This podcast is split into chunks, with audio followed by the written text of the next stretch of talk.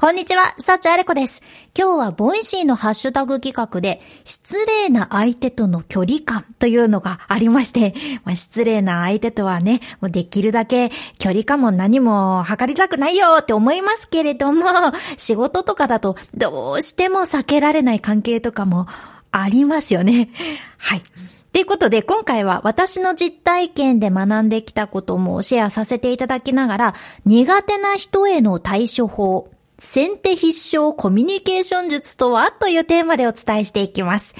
私は11年表で喋る仕事をしてきたんですけど、その場その場で、まあ、必要になってくる喋りってあるんだなーっていうのを痛い思いしながら一つ一つ学んできたんですけど、その中でも特に苦手な相手がいる時のコミュニケーションとして空間を支配する喋りというのがね、めちゃくちゃ大事なんだなというのは、実感してきたんですね。支配するとかっていうとなんかね、強い言葉で、ふわーって不気味な声が聞こえてきそうなんですけど、意味合いとしては、その場を自分にとって居心地のいい空間にするっていう感じですかね。うん、だって、スポーツとかもそうですけど、やっぱりアウェーじゃなくって、ホームの方が自分にとって居心地が良くって、自分の力もしっかり発揮しやすいじゃないですか。うん、っていうことで、その空間を支配する、その空間を自分にとって居心地のいいものにするためにポイントになってくるのが、先手必勝なんです。先手必勝。これは、戦いの場面で相手よりも先に攻撃仕掛けたら必ず勝てるぞという意味ですよね。まあ、なので、仕事現場にいる敵をもう真っ先に攻撃しちゃいましょうとかではなくて、その空間においてまず、清らかな先手を打ちましょうっていうことなんです。はい。相手よりも、こっちが先に行動するというのがめちゃくちゃ大事でして。な、例えとしてね、私が実際に本業で経験してきた話なんですけど、昔、あるイベントで MC をさせていただくお仕事があって、結構ね、その現場は、アップテンポな音楽がもうガンガンかかる感じのステージがね、いろいろ繰り広げられるようなイベントのお仕事だったんですけど、そのイベント現場の近くにお店がいくつもあったんですよ。で、そのイベントというのが2日間行われるもので、私はそのイベントの2日目の MC を担当させていただくことになってました。その1日目はね、別の MC さんが担当されてたんですよね。で、私がイベント2日目の朝、現場に到着して、で、すぐもうイベントディレクターがね、わーって来て、おはようございますって来て言われたのが、いや、実は、昨日1日目のイベントが終わって、近くのお店から、ステージがうるせえってクレームが入っとるんよねって言われたんですよ。もう私朝から、えーって、今日 MC やりにくいって思っちゃって いろいろね、ディレクターに昨日あったこととか聞いてたんですけど、どうやら1日目の MC さんはそのイベント現場近くのお店の方と全く話してなかった？コミュニケーションを取ってなかったというか、挨拶にも行ってなかったっていうことだったんですよね。うん。はい。それで私はもう、あなるほどちょっと光が見えてきましたって思いまして っていうのも、私はその喋りの業界に入って先輩方からもずーっと言われてきたことがあって、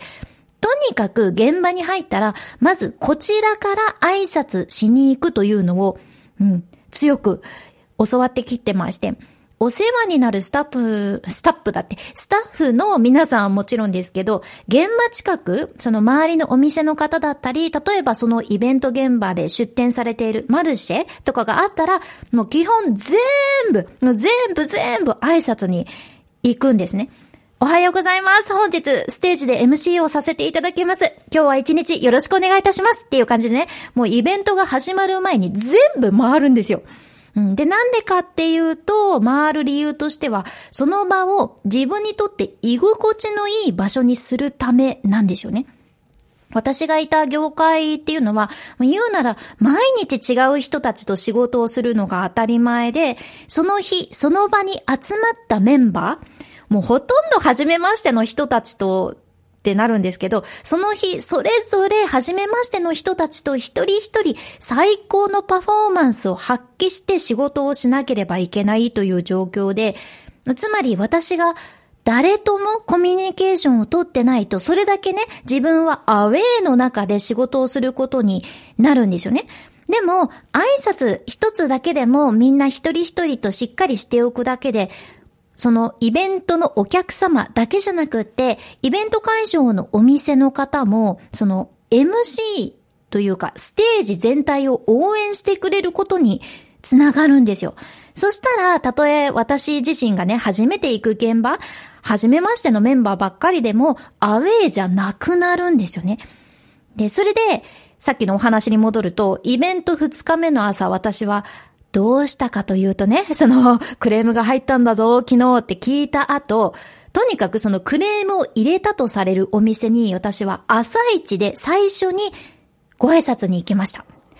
おはようございます。もう昨日は大変ご迷惑をおかけしたようで、大変申し訳ございません。今日も少しうるさいかもしれませんが、一日お世話になります。よろしくお願いいたします。っていう感じでね、もう一生懸命もう誠意を持って伝えに行けました。もう内心ビクビクですけどね、もうできるなら行きたくねーと思いながら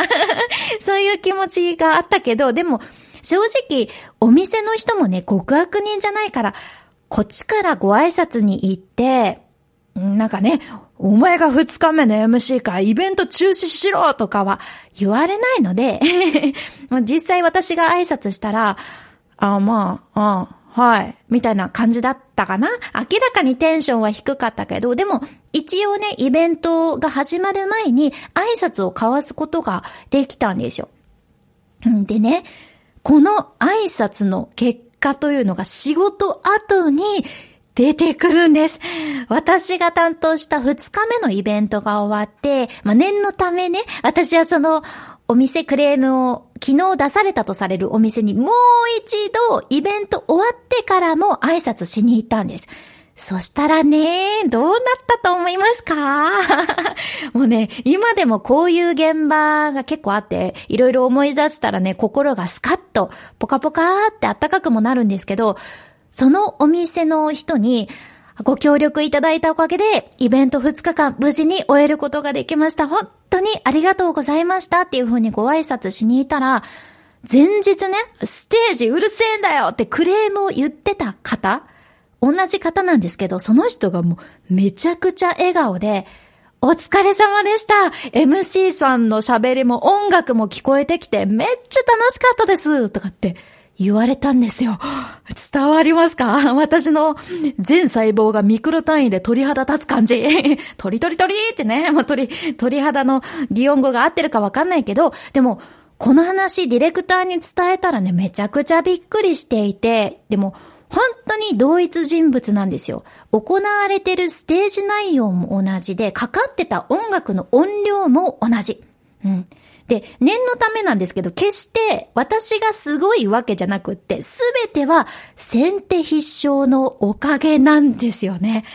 で、この先手必勝の威力が発揮されるのは、こういう仕事現場だけじゃなくてね、これは心理学のプロとしても活躍されてる私のもう心からの師匠から教えていただいたことなんですけど、あなたの苦手な人にも先手必勝が有効っていうのがあるんです。ああ、今から行くところ苦手な人がいるんだよなーとか、あんまり会いたくない人がいるなーとか、あ、でもどうしても会わなきゃいけないわーとかっていうことあるじゃないですか。ありますねという方は、ぜひ、ご自分からハキハキ挨拶してみてください。おはようございます。お疲れ様ですってね、もう、世の中いろんな人がいるので、私も挨拶を無視されたことなんでね、死ぬほどあるんですけど、でもそれでも自分から大きな声でまず挨拶してみるんです。そしたら自分の心がね、まず早く安定してくるんですよね。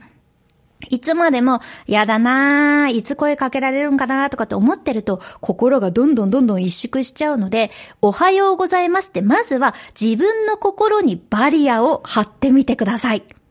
はい。これに関連した内容もチャプターに貼ってますので、ぜひ